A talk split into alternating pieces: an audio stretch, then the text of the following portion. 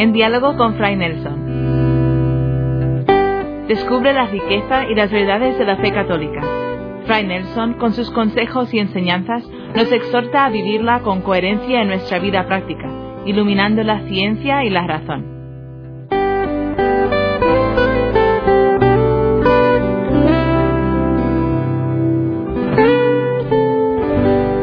Creo que muchas personas en nuestro tiempo están descubriendo la necesidad de la espiritualidad, de la trascendencia. Saben que la ciencia, a través de la tecnología, les brinda grandes comodidades y que hay grandes adelantos.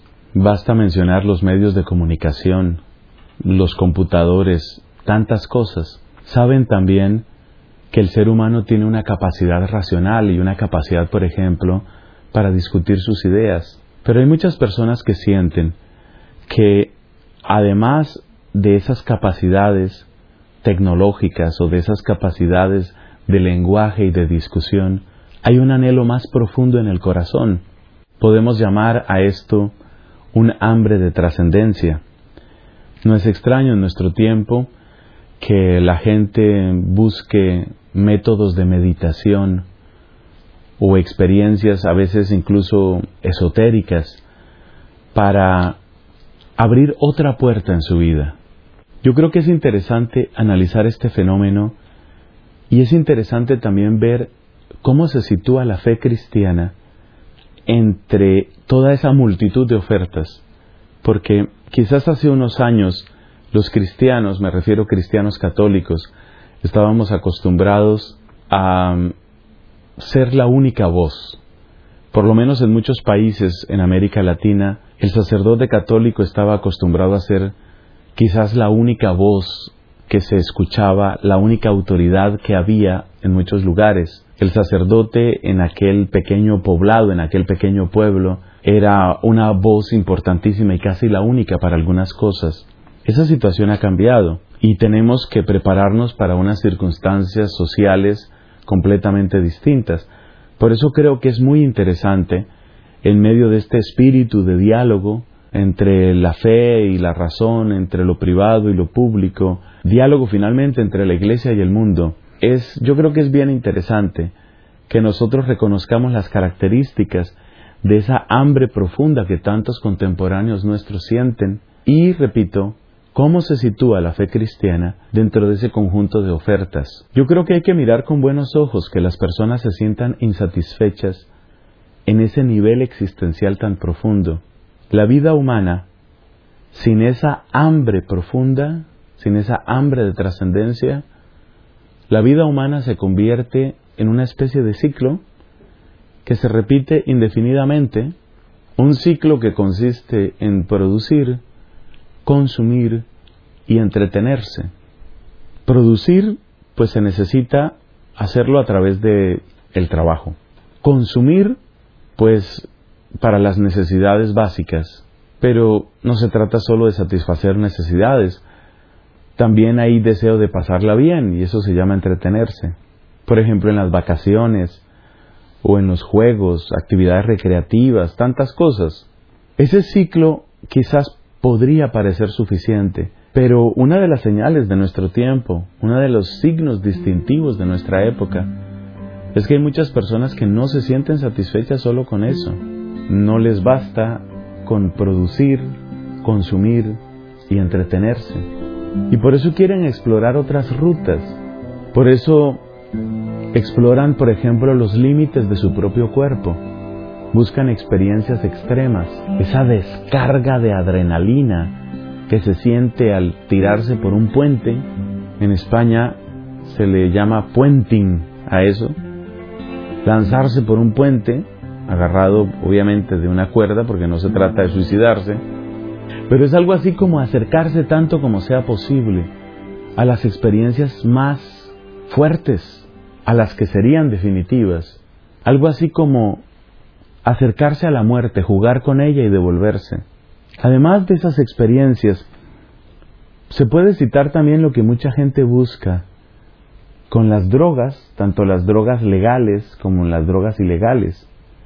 Hay un problema muy serio, por ejemplo, en Europa, también en Estados Unidos, con lo que en inglés llaman un legal high, es decir, tener experiencias psicológicas o psicotrópicas muy fuertes con sustancias que son legalmente permitidas, a veces con antidepresivos tomados en grandes cantidades, a veces con estimulantes, a veces con procedimientos que uno podría juzgar casi de ridículos o extraños o enfermizos.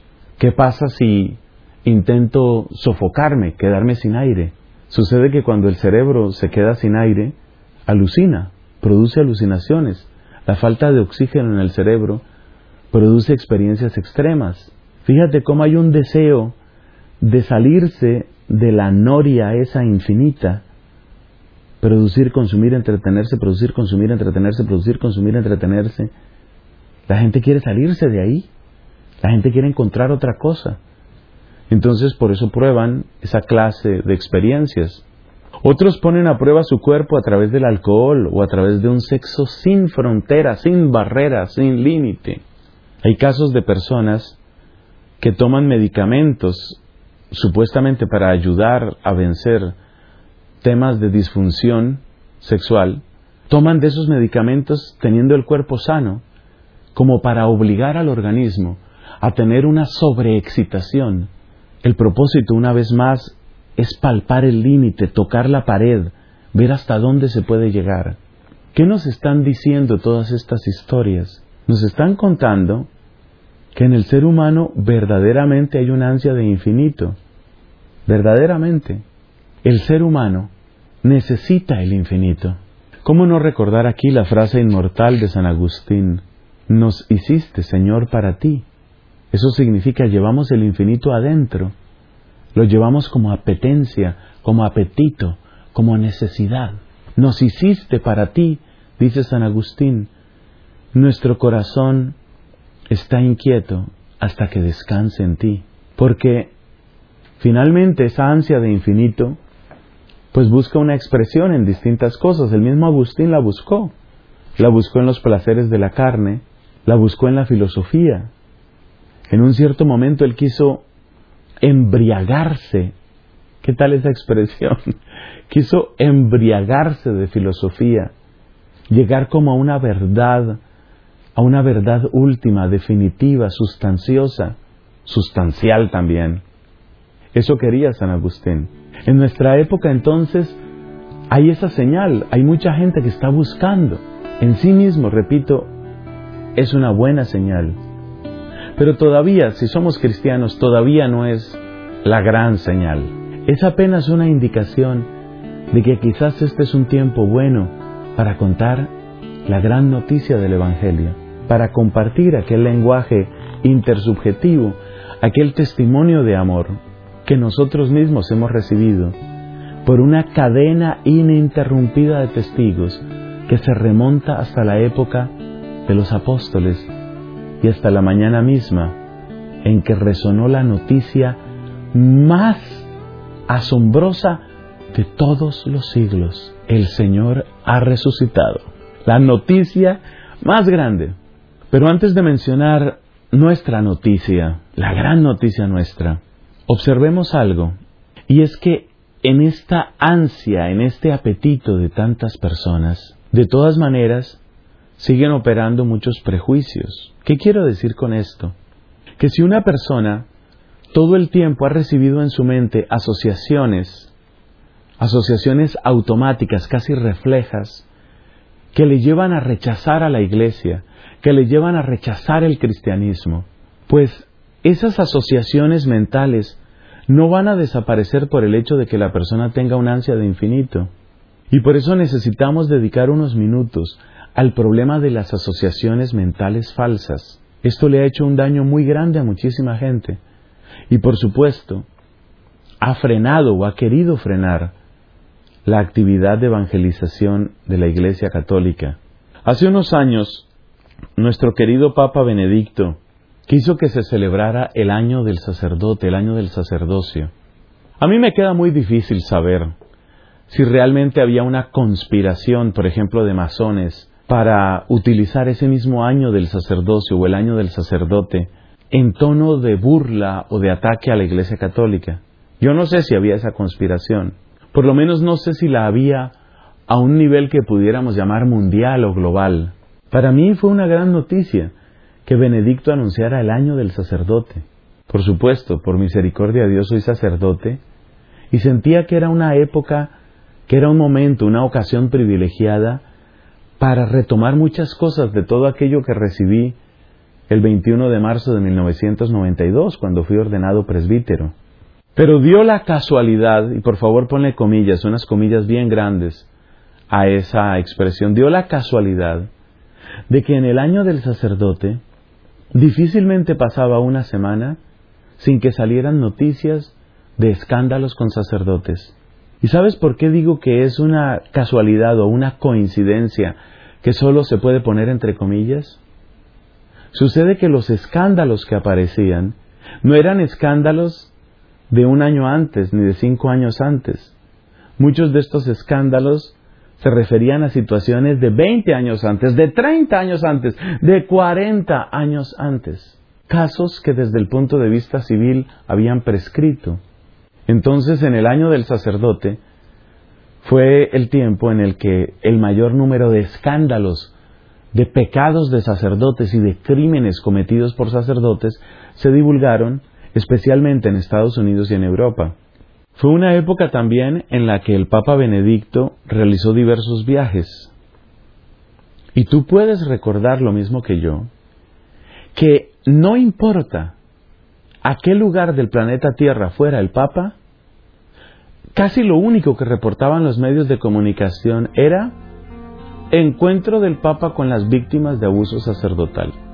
El Papa podía ir a hablar de ecología humana a la conchinchina, el Papa podía hablar de diálogo interreligioso en Sri Lanka, estoy inventando y exagerando por supuesto, pero lo único que interesaba a los medios de comunicación era decir, el Papa se encontró con víctimas de abuso de por Dios, yo no estoy minimizando el daño que el abuso produce en los niños y en los adolescentes. Yo no estoy disimulando el crimen pavoroso que eso implica, ni estoy quitando un céntimo de la responsabilidad de los que tuvieron que ver con esos crímenes. Esa no es mi intención. Lo que yo quiero destacar es como durante mucho más de un año no podía aparecer la cara del Papa Benedicto sin que el titular dijera abuso sexual, víctimas de abuso sexual. El Papa con las víctimas, el Papa con los abusadores, el Papa con las víctimas de abuso. Eso se llama una asociación mental. Después de tantas veces de ver siempre la cara del Papa unida a los escándalos de abuso, pues mucha gente cree que lo único que tenía que decir el Papa y la única razón por la que el Papa era el obispo de Roma es porque estaba implicado en temas de abuso sexual. Eso se llama una asociación mental. Y esas asociaciones mentales y esos prejuicios hacen que muchas personas, cuando sienten el hambre de infinito, es decir, cuando cuando quieren salir de la noria repetitiva, rutinaria, infinita, asfixiante, producir, consumir, entretenerse, muchas personas, cuando quieren salirse de eso, lo único en lo que están completamente seguros es yo con la iglesia nada. Y por eso encontramos lugares, por ejemplo en España, por ejemplo, en Inglaterra, lo digo porque me ha pasado, en algunos sitios en Estados Unidos o en algunas circunstancias, en que las personas con solo ver a un sacerdote utilizando su hábito, utilizando lo que se llama cuello romano o clergyman en otros lugares, el solo hecho de ver a un hombre con ese vestido ya significa ahí va un abusador, es un peligro. Eso se llama una asociación mental. Yo estuve viviendo por algunos años en Irlanda, país del que tengo los mejores recuerdos y un muy grande agradecimiento. Durante los seis años que estuve viviendo en Irlanda, por lo menos tres veces pasaron un documental sobre los abusos de autoridad, abusos verbales y abusos físicos, por ejemplo en términos de castigos, que las religiosas de una cierta comunidad infligían a unas niñas pobres. Entonces yo me pongo a pensar, si tú eres un irlandés de una familia que poco va a misa, que no tiene mucha manera de enterarse ni qué es la iglesia ni para qué sirve la iglesia, y te presentan cada cierto tiempo un documental sobre los abusos de las monjas y cómo son neuróticas y cómo son amargadas y cómo y cómo destruyen la psicología y la autoestima de esas chicas. Y luego después de unos meses te vuelven a pasar el mismo documental, tú vas formando en tu mente una asociación mental. De manera que cuando luego tú ves una religiosa con hábito en la calle, tú piensas, ahí está una amargada, una neurótica, una enferma que deberían llevársela a algún psiquiátrico, la cual seguramente sigue torturando niñas, humillándolas, destruyéndoles la autoestima. Eso se llama una asociación mental. Un país donde esto ha llegado incluso al nivel del lenguaje es Canadá, especialmente en la parte francesa, en la parte franco hablante. Resulta que se han producido, se ha producido, una costumbre dirigida por quién, no me lo preguntes, no tengo esos datos, pero se ha introducido y se ha afianzado la costumbre a tomar palabras del lenguaje religioso para convertirlas en insultos. De manera que decirle, por ejemplo, a una persona, es que tú eres un tabernáculo, palabra sacratísima para nosotros, católicos, es una manera de insultarlo, como diciendo, lo único que puede haber dentro de un tabernáculo da asco.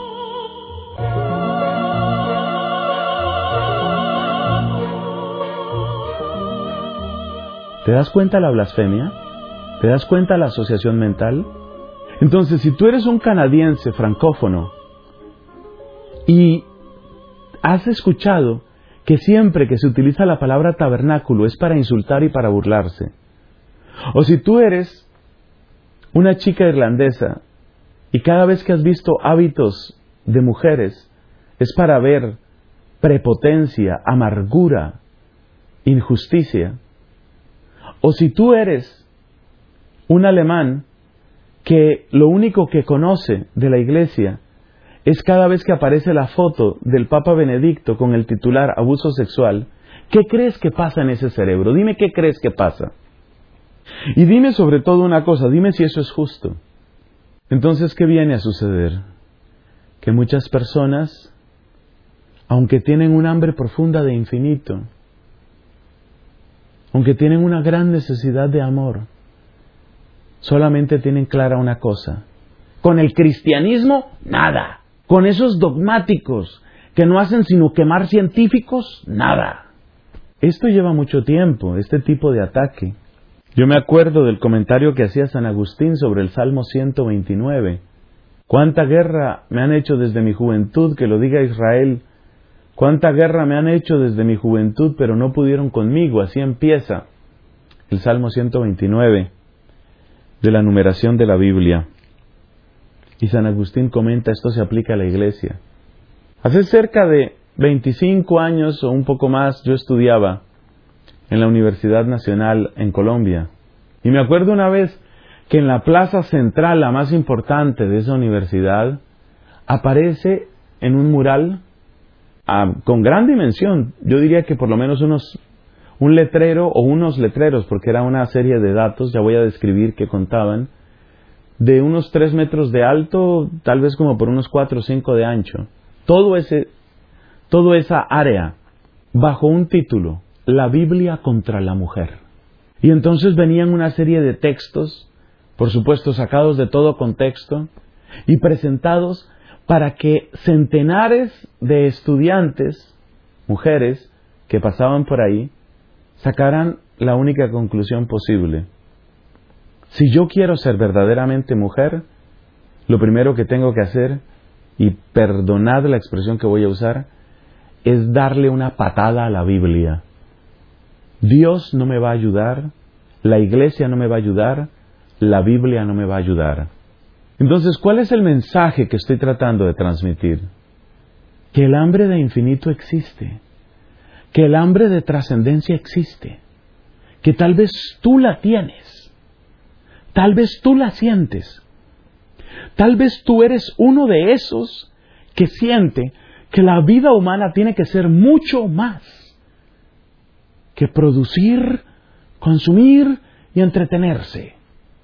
Y que la vida humana tiene que ser mucho más que buscar experiencias extremas, hoy en el sexo, mañana en la droga, después en una terrible borrachera y después botándome de un puente. Tal vez tú eres uno de los que ha sentido que la vida humana tiene que ser más que eso. Pero tal vez estás bloqueado por las asociaciones mentales que yo no sé con qué intereses, pero son oscuros, han tenido tantos. Esos que te han hecho pensar que la iglesia es solamente, solamente su peor rostro. Es verdad que en la iglesia, pecadores como somos muchos, habremos causado decepción o escándalo en tantos. Eso es verdad. Pero reducir la iglesia a eso no tiene ninguna justicia. No la tiene y hacer largas listas de los males de la iglesia y de los males de la religión.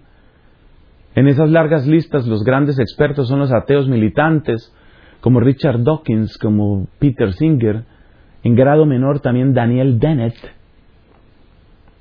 Esa, esas largas listas de supuestos males, en realidad solo sirven para crear sesgo.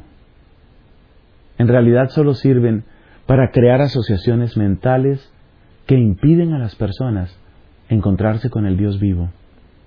Pero si tú sientes esa hambre de infinito, si la has sentido alguna vez, no puede ser esta la oportunidad para que tú digas, espera, más allá de los sesgos, más allá de las historias que me han contado, yo quiero saber más y quiero saber mejor. Yo quiero conocer mejor. Quiero conocer mejor qué es la religión, qué es la fe, qué es la iglesia, quién es la iglesia y quién es Jesucristo. Te puedo asegurar algo.